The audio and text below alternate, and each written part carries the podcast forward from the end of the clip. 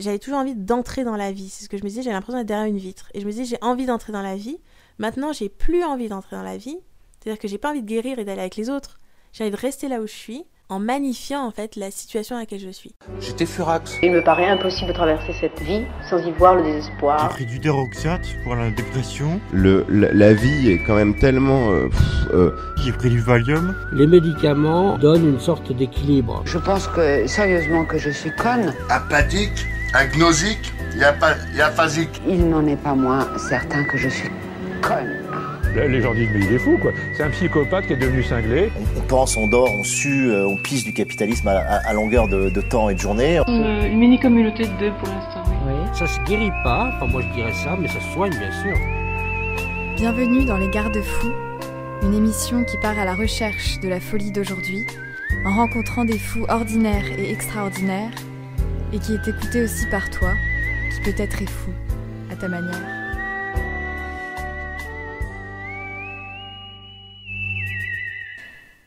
Aujourd'hui, nous rencontrons Clémence. Alors moi, je m'appelle Clémence, j'ai 25 ans. Euh, je suis actuellement en première année aux Beaux-Arts de Paris Elle nous parle de sa maladie, et euh, j'ai été diagnostiquée schizophrène euh, en 2013. de sa guérison, de l'importance qu'a la peinture pour elle, et des préjugés autour de la schizophrénie. Alors en fait, moi, j'ai jamais pensé que j'étais folle euh, réellement. C'est-à-dire que je pensais que tout le monde vivait comme ça et je comprenais pas pourquoi moi ça m'était impossible. Durant euh, mon enfance, euh, j'étais assez assez seule, assez assez à l'écart. Et en fait, c'est plutôt c'est plutôt le fait de se retrouver ensuite au lycée avec des pensées assez étranges et un immense décalage qui se creusait que je me suis sentie inadéquate en fait, en inadéquation avec avec le monde extérieur. À 9 ans, euh, ma mère m'avait engueulée pour un truc très simple. J'avais pas ramené mon agenda de l'école, donc on savait pas quel devoir il fallait faire. Et j'avais euh, pris euh, dans l'armoire à pharmacie toute une série de médicaments auxquels j'étais très allergique. J'ai fait un coma de trois jours et ils m'ont récupéré. Donc j'ai vu beaucoup de psychiatres de l'enfance, voilà. Mais en fait, c'était des mécanismes que j'avais déjà de punition, d'autopunition ou d'autodestruction, c'est-à-dire je ne pouvais pas gérer cette charge en fait. Du coup, j'ai décidé de quitter le monde pour, euh, de la manière la plus simple, euh, c'est-à-dire par le suicide, euh, parce que j'en avais conscience à l'époque. Déjà, je me souviens pertinemment avoir voulu mourir à 9 ans. C'était pas simplement un acte, un appel à l'aide. C'était vraiment j'ai envie que ça s'arrête parce que j'interprétais encore une fois le fait que ma mère m'engueule comme quelque chose de- d'extrêmement, extrêmement fort. Si j'en avais parlé à quelqu'un, ça, ça aurait voulu dire que je savais que j'avais quelque chose. Là, je savais pas.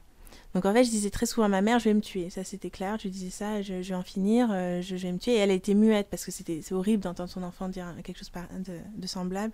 Et du coup, euh, je pouvais pas vraiment en parler à quelqu'un, mais de plus en plus, je m'isolais parce que la schizophrénie, il y a tout un aspect de retrait social où on peut plus parler avec les autres. Donc j'étais constamment que avec Augustin qui essayait de me sauver euh, au- autant qu'il le pouvait. Euh, lui qui a supporté des choses atroces du coup, parce que moi, j'allais prendre toutes ces affaires, les jeter dans l'escalier, enfin, je devenais complètement euh, on peut dire. Et du coup, euh, je pense qu'il y avait ce... il y avait justement ce truc de, euh, de, de... Je ne pouvais pas le dire, je ne pouvais pas en parler, parce que moi-même, ne- je ne comprenais pas, et donc je ne pouvais pas le, verbaliser, et je m'interrogeais jamais moi-même sur pourquoi j'étais comme ça, parce que j'étais persuadée que tout le monde vivait de cette manière. Tout était mal interprété. C'est-à-dire que ma- mon interprétation du réel était euh, soumise aux, voix que j'entendais, donc les hallucinations auditives. Et en fait, euh, tout, euh, tout était interprété par ce prisme. J'allais être en société et tout était contre moi. Parce que dans ma tête, j'entendais, tu vois, cette personne te regarde mal parce que tu es un gâchis, tu es de, une merde, tu ne mérites même pas d'être ici.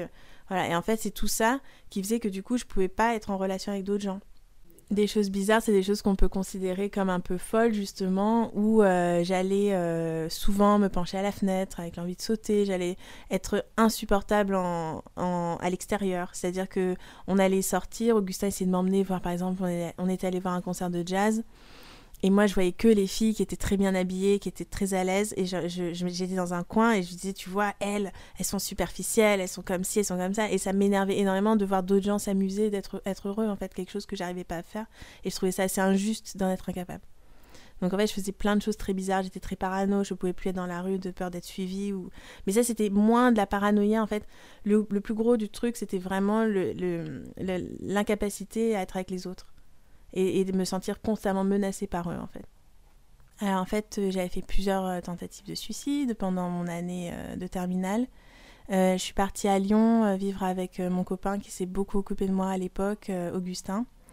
Et en fait, euh, à Lyon, je devenais de plus en plus étrange et Augustin avait essayé de cacher à mes parents cette maladie. Enfin, on ne savait pas que c'était une maladie à l'époque, mais il essayait de me protéger de mes parents qui étaient assez stricts. Euh, et du coup, euh, on, vivait tous les deux cachés. Et finalement, j'ai fait une énième tentative de suicide qui m'a conduite aux urgences. Et là, ils ont décidé de me faire interner. finalement, les psychiatres ne m'ont pas annoncé que j'étais schizophrène. C'est ma mère qui est venue me le dire parce que les psychiatres ont toujours des pratiques un peu étranges. Et en fait, euh, du coup, j'étais à l'hôpital à ce moment-là, depuis à peu près 2-3 mois. Et en fait, euh, c'est ma mère qui m'a annoncé la nouvelle. Et j'étais extrêmement soulagée parce que pour la première fois de ma vie, on mettait un mot sur, euh, sur ce que j'avais et sur ce que je considérais comme être un décalage avec les autres et que je pensais être vraiment la, être la vie. En fait, je pensais que c'était ça. Et du coup, le fait qu'on m'annonce que c'était une maladie dont je ne connaissais rien, je ne savais pas du tout ce que c'était que la schizophrénie, ça me permettait de mettre un peu tous mes démons dans, derrière un, seul mot. Donc c'est pour ça que j'ai vraiment, euh, j'ai vraiment été très soulagée.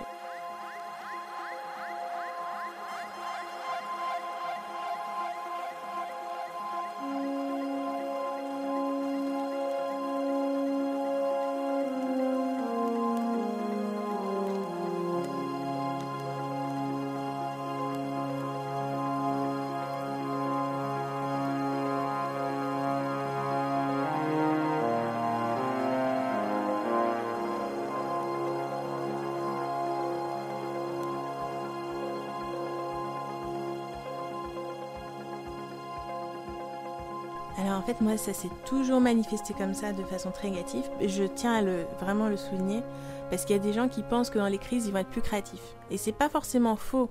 C'est-à-dire que dans des crises, on va, avoir des espèces de...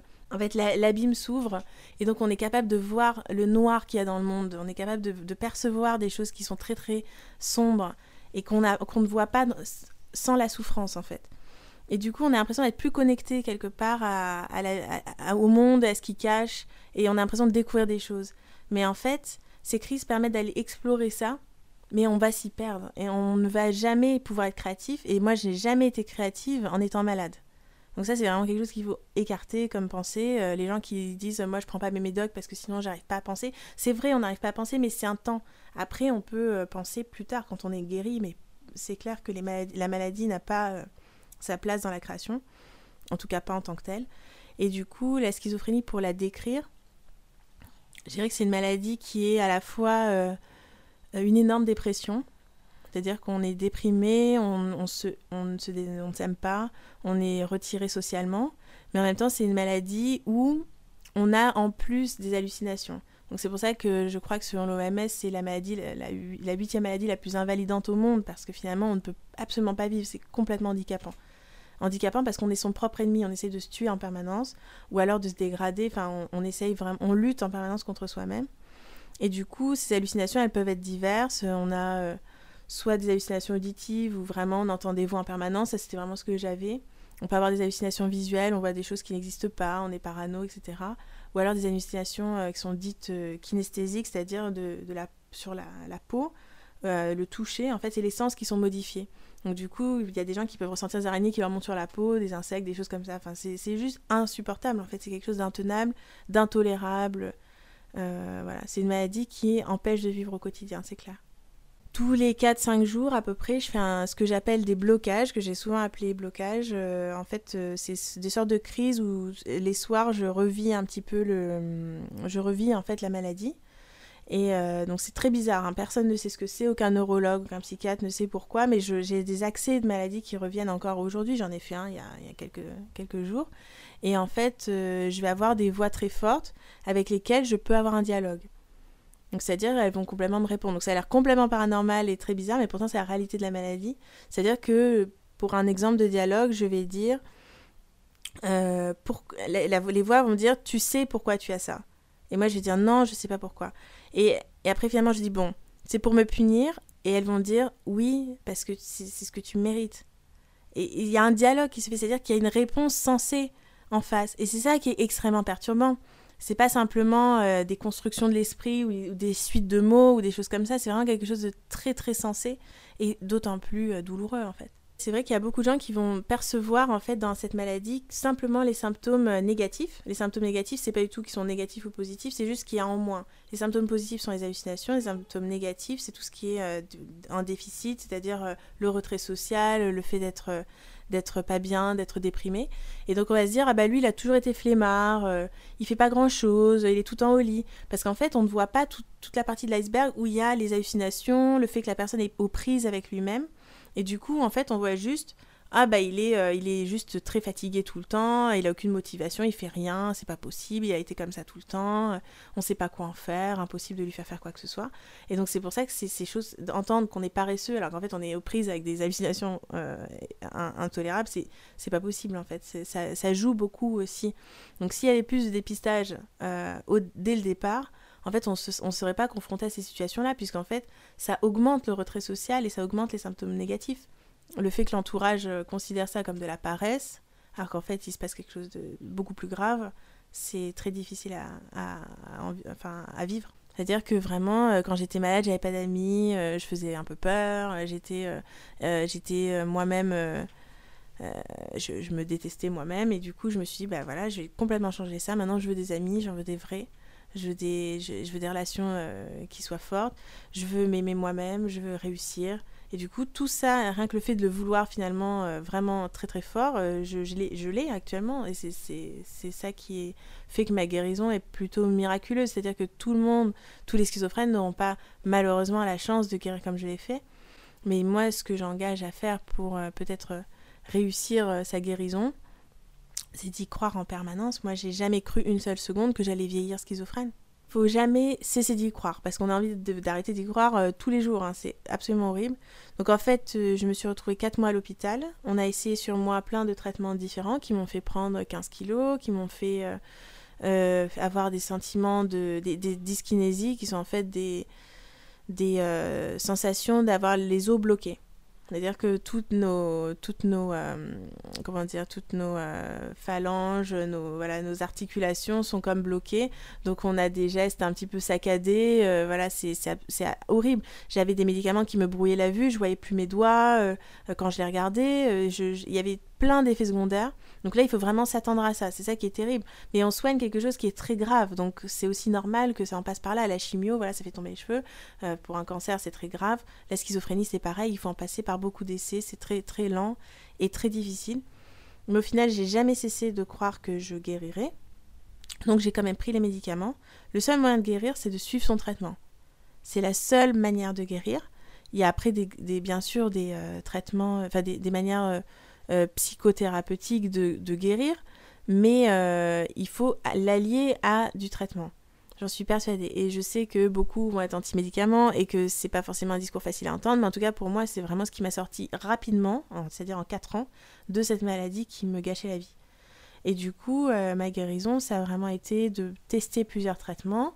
Donc il y a les neuroleptiques qui sont les traitements qui viennent en fait réguler les voix les baisser et, réguler aussi la dépression. On essaie de gérer un petit peu les deux. Euh, c'est un peu compliqué parce que quand on enlève des voix, on augmente la dépression. Et quand on baisse la dépression, on augmente les voix. Enfin, c'est un peu. Euh, donc, il faut trouver un bon équilibre. Et en fait, euh, au final, au bout d'un an, on a trouvé un traitement qui me convenait vraiment. J'avoue que cette première année de recherche de traitement a été extrêmement rude. C'est-à-dire quand on changeait un médicament, j'avais l'impression que j'allais, euh, qu'il fallait que je m'accroche pour pas mourir, que je m'accroche à quelque chose physiquement, à une table, à une chaise, euh, et ça durait des heures sans s'arrêter. Et le matin, je me réveillais avec cette même sensation que j'allais, euh, j'allais éclamer, quoi. Du coup, finalement, le, je pense que il faut être très patient. Et au final, c'est en, en ayant cette patience qu'on a trouvé un médicament qui me, qui me convenait mieux et qui surtout me donnait des petits d'encouragement, on va dire, qui était un petit peu. Euh, et ça me réveillait, quoi. J'ai moins besoin de dormir, parce qu'avant, je dormais quand même plus de 16 heures par jour. Donc, euh, il y avait tout ça qui rentre en compte. Et, euh, et, finalement, on a trouvé le bon traitement. Ça fait 6 ans que je suis sous traitement maintenant. Et je n'envisage pas du tout de l'arrêter, pour l'instant. Et en fait, je me dis que c'est vraiment le. que ça pourrait me bloquer créativement parlant, par exemple. Des fois, j'ai l'impression de me heurter à un plafond de verre ou que mon cerveau a des limites. Je sens qu'il est limité, en fait. Parce qu'avant, il était tellement illimité, il partait dans tous les sens, que du coup, je, ressens euh, une limite. Je sens que les médicaments viennent circonscrire ma pensée. Mais après, euh, c'est aussi pour le mieux, quelque part. Parce que euh, si j'avais pas cette, ce plafond, j'aurais voilà, des pensées exponentielles. Donc du coup, c'est un compromis à faire pour pouvoir vivre mieux. Mais en fait, ce plafond, il va, il va prendre une autre forme au fil du temps et au fil du, d'un apprentissage, en fait.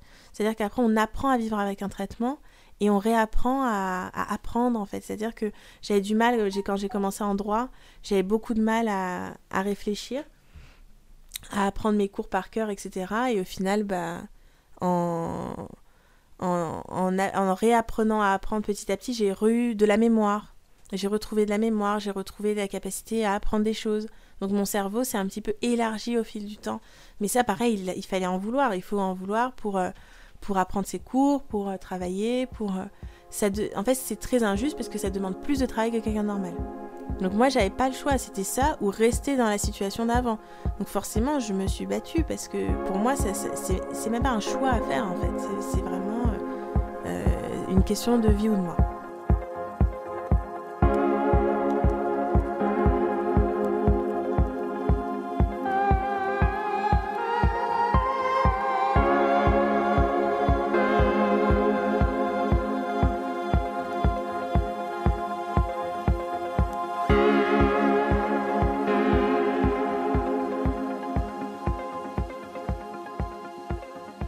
Le premier tableau que j'ai peint, euh, ça a été une révélation pour moi. En fait, j'étais avec une copine et on s'est dit, euh, c'était en 2017, le 1er février 2017, on s'est dit, allez, on se fait chier à Clermont, il n'y a rien à faire, on va aller s'acheter plein de matériel et on va s'imaginer peintre. Et du coup, on a peint euh, voilà, des, grands formats, on avait pris des trucs énormes et de l'huile, on s'était vraiment pris pour je ne sais qui. Et du coup, on a vraiment... ce premier tableau a été très révélateur. C'est-à-dire que tous les symboles de la maladie étaient dedans. Et en fait, euh, c'est donc une figure euh, féminine qui est au centre d'une cellule enfermée où l'eau monte et où sur le mur il y a du sang, il y a le temps qui passe gratté euh, sur le mur, voilà. Et en fait, l'eau qui monte, j'ai regardé plus tard sur internet, c'est en fait l'inconscient. Qui, l'eau en général dans le rêve c'est l'inconscient ou la vague ou voilà des choses comme ça. Et en fait pour moi ce tableau veut dire que c'était cet inconscient qui venait me submerger dans une cellule dans laquelle j'étais enfermée mais en fait, le regard du personnage fixe le, spectateur et transcende quelque part toutes ces conditions. Donc en fait, c'était une espèce d'ode à ma guérison et, euh, et, qui est sortie de nulle part. Moi, j'avais pris une photo de magazine pour faire un dessiner un mannequin, quoi. C'était pas du tout ce que je voulais faire à la base. Et en fait, c'est ça. J'ai compris que dans la peinture, j'allais avoir beaucoup de réponses. J'avais compris que j'allais avoir des réponses sur moi-même au-delà de ce que je pouvais imaginer, encore plus que si j'essayais de réfléchir à ma maladie en fait, là, j'avais trouvé un nouveau langage. Et du coup, c'est pour ça que j'ai continué à peindre. Et en fait, euh, la maladie, du coup, a sa place dans euh, ma peinture, mais juste comme terrain d'interrogation, c'est-à-dire que c'est pas la fin en soi, c'est pas la finalité de ma peinture, n'est pas, n'est pas vraiment d'exprimer la maladie, c'est plutôt de la transcender, d'aller au-delà. Et en plus, c'est la, la peinture a été l'espèce de d'achèvement euh, qui a vraiment mis un point final à la maladie, c'est-à-dire que je suis encore traitée, mais pour l'instant, je... enfin maintenant, je ne me considère plus du tout comme malade, au contraire. Et en fait, ça m'a tellement enrichi que je me sens euh, presque beaucoup plus. Euh, euh, je me croyais un peu condamnée quelque part. Souvent, les. Enfin, pas vraiment. En fait, beaucoup de gens pensaient que j'allais être condamnée. Même ma mère, quand on lui a dit, voilà, schizophrénie, elle, elle a tout de suite pensé. à je sais pas, moi, beaucoup de gens schizophrènes deviennent SDF, par exemple, ou des C'est terrible. Et du coup, elle a tout de suite pensé à toutes ces, choses-là. Moi, j'ai vu ça beaucoup plus, non pas comme une malédiction, mais comme une grâce, quelque part, une sorte de bénédiction qui me permettait de d'aller au-delà, d'aller chercher des choses sensibles, euh, au-delà de ce que, ce que j'aurais pu imaginer à la base. Moi, j'ai pas honte d'en parler parce que je comprends que c'était indépendant de ma volonté, c'était complètement quelque chose qui m'est tombé dessus. Mais je me suis, j'ai quand même eu quand même à me dévoiler dans des états euh, qui sont euh, juste repoussants. C'est-à-dire que voilà, quand tu dors 16 heures par jour, que tu pèses euh, presque 75 kilos parce que euh, tu as pris trop de médicaments, euh, que tu ressembles à une loque, que tu as des cernes immenses, que tu as le regard extrêmement vide, bah t'as pas envie de te regarder dans un miroir et t'as pas envie de te montrer au monde extérieur. Mais pourtant, il faut s'accepter comme ça et continuer en fait dans la guérison, dans la progression et la sortie de la maladie. C'est-à-dire que j'ai encore, comme je disais, ces blocages, ces espèces de crises qui reviennent tous les 4 jours. C'est très difficile à gérer parce que plus ça va, moins je me sens malade. Donc plus elles reviennent, plus je me dis, mais c'est pas moi, c'est plus moi, pourquoi vous êtes encore là? Mais en fait, euh, même si ces moments sont très angoissants, en fait, ils viennent me rappeler quelque part que je suis malade. Parce que je serai toujours, c'est une maladie qui est chronique. C'est-à-dire qu'on peut avoir des épisodes délirants, des bouffées délirantes, où euh, une fois dans sa vie, on ressent des choses un peu schizophréniques. Je crois que ça existe, il faudrait demander plutôt un psychiatre qu'à moi, mais je veux dire, il y a des... Euh, c'est possible, alors que moi, on m'a vraiment diagnostiqué avec une maladie chronique. Donc du coup, ça veut dire que je serai jamais réellement guérie. Il va falloir que je prenne un, traitement sur le long terme. Pour le baisser, il va falloir aussi l'envisager avec le psychiatre, etc. Donc c'est pour ça que hum, je me considérerai jamais comme réellement guérie. Mais au final, je vis avec cette chose-là. Et, quand j'étais schizophrène, je me disais, j'avais toujours envie d'entrer dans la vie. C'est ce que je me disais, j'ai l'impression d'être derrière une vitre. Et je me disais, j'ai envie d'entrer dans la vie. Maintenant, j'ai plus envie d'entrer dans la vie. C'est-à-dire que j'ai pas envie de guérir et d'aller avec les autres. J'ai envie de rester là où je suis en magnifiant en fait la situation à laquelle je suis. Et en fait, vivre avec cette différence, c'est quelque part euh, une singularité qui est intéressante, exploitable en fait en art. Ce qui m'agace beaucoup, c'est quand on utilise le mot schizophrène à tort à travers, par, notamment dans les médias, ou quand quelqu'un dit ah mais tu, ce que tu fais c'est complètement schizophrène, euh, par exemple ça n'a ni queue ni tête. En fait, ça montre une grosse méconnaissance du terme. Et d'ailleurs, c'est pour ça que je pense que, si j'ai bien compris, des psychiatres seraient pour euh, changer le terme de la schizophrénie, parce qu'en fait, il y a des schizophrénies, il y a plein de façons d'être schizophrène. Et du coup, c'est pour ça que ce terme est déjà un peu limitant. J'essaye de ne pas en parler à des gens euh, en qui je n'ai pas entièrement confiance. Il y a un mec qui m'avait sorti Oui, alors tu as deux personnalités, c'est comment Comment ça se passe Qu'est-ce qu'elles se disent Qu'est-ce qu'elles sont Qu'est-ce que, Qui est qui c'est ça c'est des questions qui n'ont même pas lieu d'être en fait ce sont des gens qui n'ont aucune connaissance de la, maladie mentale et qui ne sont pas du tout au contact avec leurs propres émotions. Enfin je pense que c'est un peu ça parce que tout le monde a une part en fait de non pas de schizophrénie, mais la part, euh, la part de folie peut-être euh, qui en fait est simplement peut-être du lâcher prise aussi euh, de ses émotions, laisser un peu le flot de tout ça se déployer. elle existe en tout le monde en fait, tout le monde a, cette part-là est plus ou moins forte plus ou moins maîtrisée. Quand on voit dans les médias des choses comme un schizophrène en fuite à Marseille, tout de suite on est terrorisé parce qu'en fait, on s'attend à ce que la personne ait des comportements imprévisibles. Mais en fait, le schizophrène, il s'attaque en premier à lui-même. C'est-à-dire qu'un schizophrène, le propre de sa maladie, c'est de se haïr lui-même. Donc il pourra avoir des comportements vers les autres de susceptibilité, il va vite se vexer, il va être à fleur de peau, il va mal répondre, mais la première personne qui va viser, c'est lui-même. Les schizophrènes meurent par suicide euh, dans, un pourcentage immense, hein. je ne sais pas lequel euh, exactement, mais c'est euh, la première cause de mort du, du schizophrène, c'est le suicide. Mes parents sont médecins, donc eux, ils étaient censés connaître, c'est-à-dire que voilà. Donc tout le monde n'a pas cette chance. Pourtant, euh, j'ai un ami, euh, un ami de ma sœur qui est schizophrène et sa mère euh, a décidé de le faire étudier à la maison pour s'en occuper. Et donc en fait, c'est une manière de, rendre invisible au monde extérieur sa maladie, plus que de le soigner. Et parce que dire à la famille oui, X est à l'hôpital il ne, se sent pas bien en ce moment, c'est très difficile de le dire. Mon père n'a jamais réussi à dire à sa famille ivoirienne que j'étais euh, que j'étais malade. Oui, Clémence, elle va pas très bien en ce moment, mais ça va, elle, s'en remet, euh, elle a un petit, une petite, un petit truc en ce moment. Mais j'ai dit non, ça va pas, ça va pas euh, du tout. c'était, c'était pas possible. J'étais à l'hôpital à ce moment-là. Je revenais à la maison, j'entendais ça, c'était pas possible.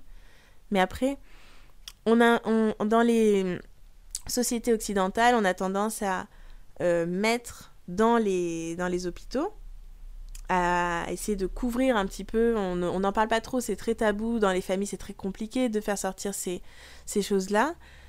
Dans les, dans les sociétés, euh, par exemple, euh, d'Afrique de l'Ouest, c'est encore plus compliqué. Et là, je pense qu'il faut quand même un petit peu en parler. on a des gens qui sont attachés à des arbres et qui restent qui restent attachés aux arbres pendant 15-20 ans parce qu'ils ont justement des maladies mentales qui, les rendent anormaux. Et en fait, dans les villages, il est très courant d'avoir une personne attachée à un arbre euh, justement pour maladie mentale. Et en fait, c'est la façon de, gérer la maladie mentale. Donc là, on les rend pas invisibles, mais on les met à l'écart. Et on les nourrit, mais on les tue pas, mais simplement, on ne sait pas quoi en faire. Parce qu'on les associe à des activités de sorcellerie ou des choses comme ça. Donc ça, c'est assez terrible. Et si ça intéresse, il faut regarder le travail de Grégoire Aangbonon, qui en fait, lui, va dans les, dans, justement dans les villages récupérer ces personnes et il les, il les amène dans des centres de réhabilitation et de traitement. Euh, et donc des centres médicaux, en fait, à la base, c'était vraiment juste de la réhabilitation, il leur permettait euh, de, retrouver un travail. Là, c'est des centres maintenant qui commencent à se médicaliser parce qu'il y a l'aide occidentale euh, psychiatrique. Les psychiatres occidentaux se sont rendus compte que c'est très intéressant ce qu'ils faisaient, et du coup, ils envoient beaucoup plus d'aide et de médicaments. Donc voilà, donc en fait, c'est toutes les sociétés ont une façon de traiter leurs fous, en fait.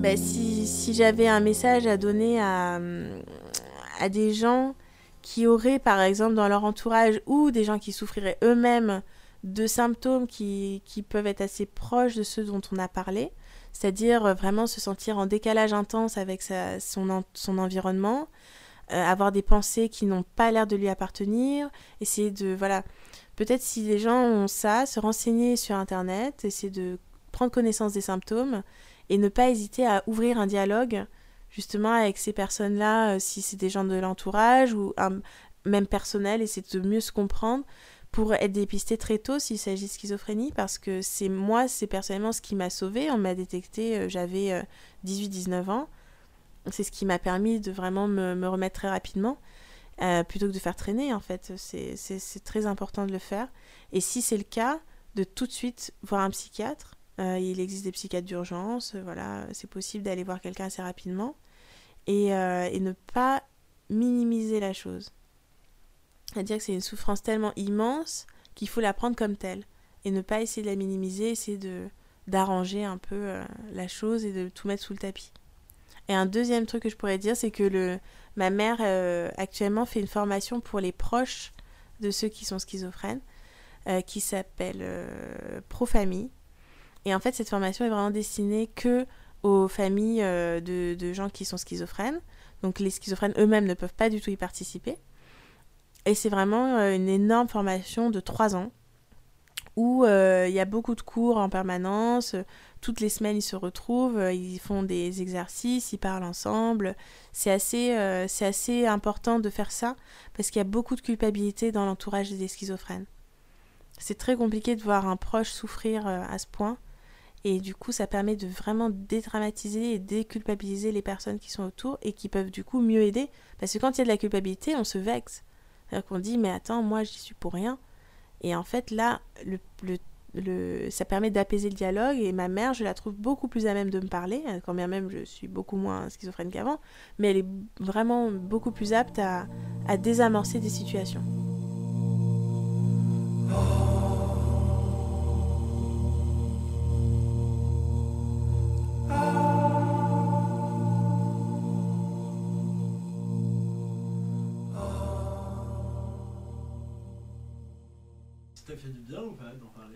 Ça sort. Ouais, un peu, ouais, quand même. Ah, c'est cool. Ouais, Mais moi, j'ai un son hyper dark à donner, alors euh, je sais pas trop. Tu sais, euh, Cold de The Cure, là, tu vois? Euh... The Cure. Ouais, je vois The Cure, Cold, il est terrible, genre, il est vraiment darko, c'est pour moi, c'est un son bien schizo, donc euh, si vous voulez.